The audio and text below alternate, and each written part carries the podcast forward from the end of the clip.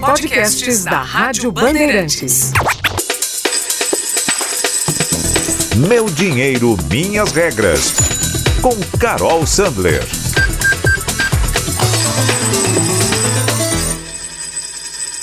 O novo normal é mais novo do que normal. E os brasileiros, mesmo esperando pelo melhor, estão se preparando para o pior. Com isso, uma das maiores lições desta pandemia é a busca pelo equilíbrio financeiro. Essas são algumas das conclusões do estudo Observatório Febraban, divulgado na semana passada, que trouxe um novo contexto financeiro das famílias brasileiras. O que mudou com a pandemia, a nova realidade dos brasileiros e a sua nova relação com o dinheiro é o tema do episódio de hoje do Meu Dinheiro Minhas Regras. Eu sou Carol Sandler e comigo você tem aqui Cris Panvec. Tudo bem, Cris? Tudo, Carol, tudo jóia e com você? Tudo ótimo também. Então tá bom, muito legal estar com você em mais um episódio do Meu Dinheiro Minhas Regras. E para falar é, sobre algo muito importante que é justamente esse novo normal. A gente vive, vive se perguntando o que será esse novo normal. Esse novo normal, pelo menos no que tange a questão financeira, Carol, já chegou?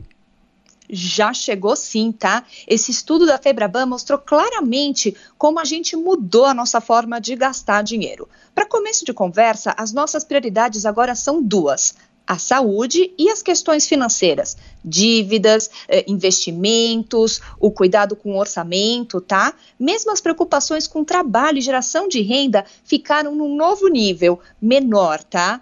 E a forma de gastar também foi transformada, mais com alimentação e menos com lazer. E a tendência é que esse cenário vai se manter depois do fim do isolamento social o corte de gastos já é uma realidade. Teve também um, um, levantamento da CNI nessa semana que mostrou que 7 em cada 10 brasileiros dizem ter cortado gastos durante a quarentena e 36% afirmam que essa redução vai ser permanente. A preocupação fica com os mais pobres e desempregados, que declararam um aumento dos gastos na pandemia. E, segundo a Febraban, isso é um potencial reflexo da permanência das crianças em casa, sem acesso à merenda na escola. O aumento com gastos com alimentação impactou de forma desproporcional as camadas mais pobres. Ô Carol, então a gente tende daqui para frente, dentro desse novo normal financeiro provocado pela pandemia, a ter um volume menor de endividamento da população? É, você acredita que a gente é, caminhe para um, um, pelo menos um parâmetro diferente do que a gente observava naqueles estudos gigantescos que eram apresentados por essas empresas que acompanham justamente o endividamento do, do, da população? Olha, aparentemente sim, tá? Este estudo da Febraban mostrou que os brasileiros estão se preparando para o pior, mas ainda assim esperam melhor. Então, existe uma expectativa generalizada que esse estudo, estudo mostrou, que a gente ainda tem dias difíceis à frente, mas 61% dos brasileiros acredita que a sua vida vai ser igual ou melhor do que antes da pandemia. As pessoas estão preocupadas com manutenção do emprego, com renda, tem é, uma, um pessimismo grande com relação a isso e ainda assim, 35% do, dos entrevistados acham que a situação financeira vai piorar mas com isso começa uma nova prioridade de gastos, tá? E, e mesmo do, da forma de viver.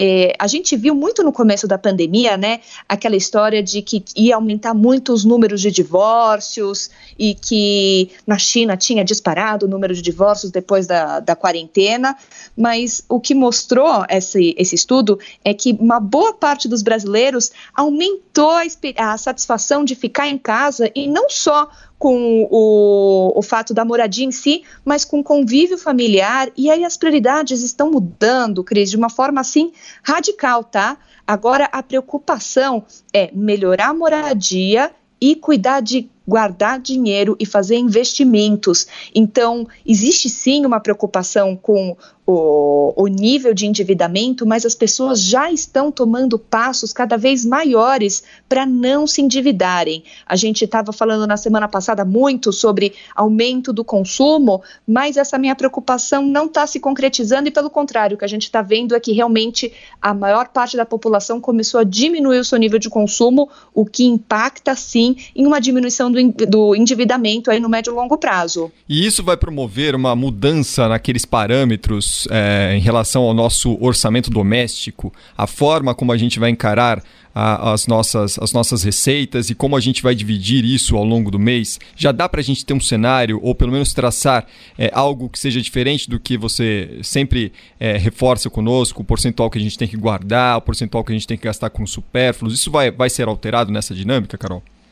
Olha, eu não acho que vai ser alterado, mas eu acho que isso vai começar a ser mais seguido. Eu acho que as pessoas estão com uma preocupação cada vez maior em construção de reserva financeira e em diferenciar o que, que é essencial e supérfluo. Então, isso eu acho que é uma, é uma transformação que, que já veio para ficar, tá? O que a gente vê é que as pessoas começam a acreditar que os hábitos todos não vão ser os mesmos, tá? Com a forma de, de gastar, de trabalhar, de estudar, tudo está mudando.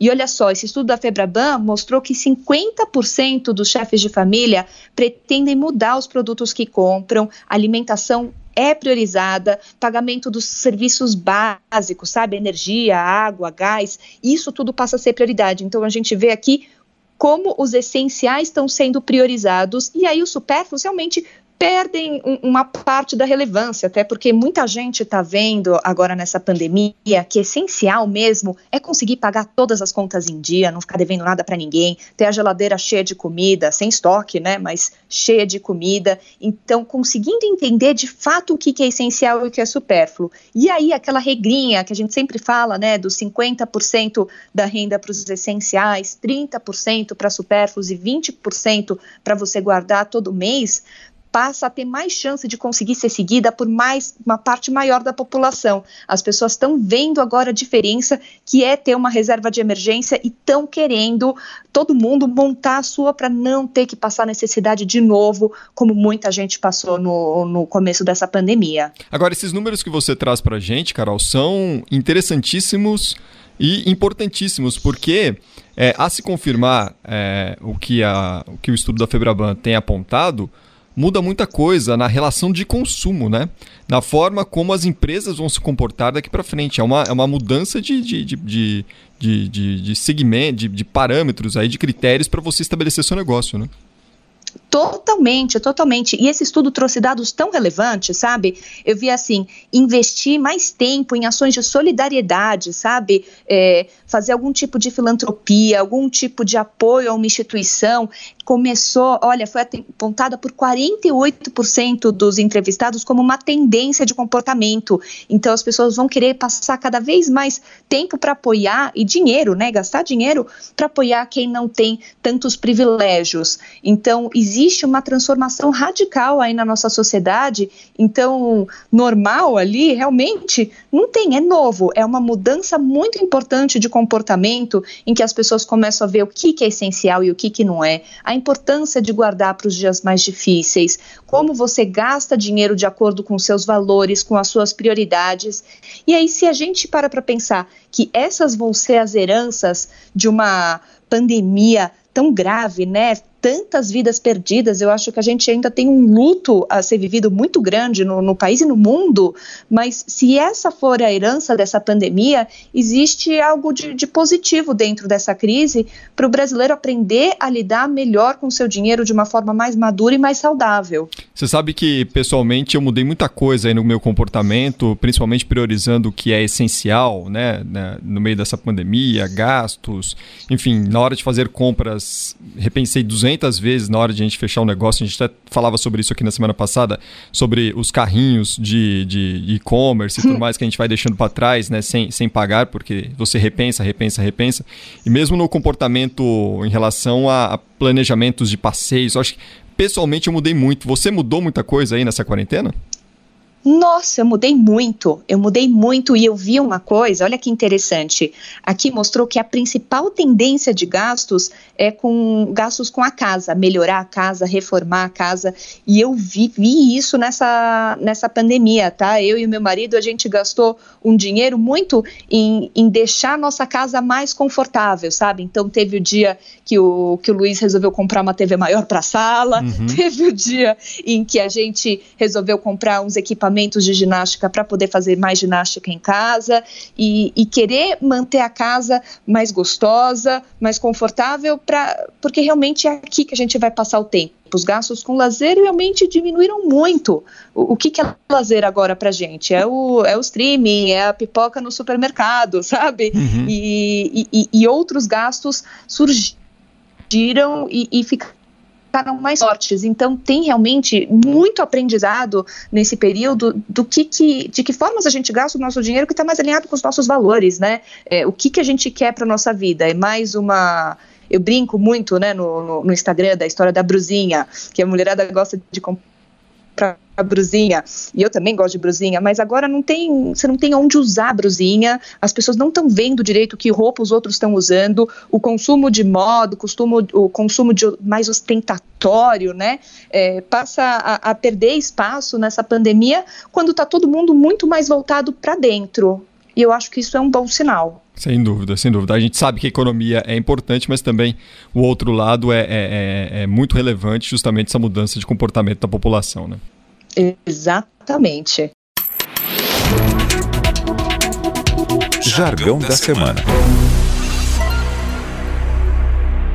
Taxa de custódia esse é o jargão da semana por um bom motivo, tá?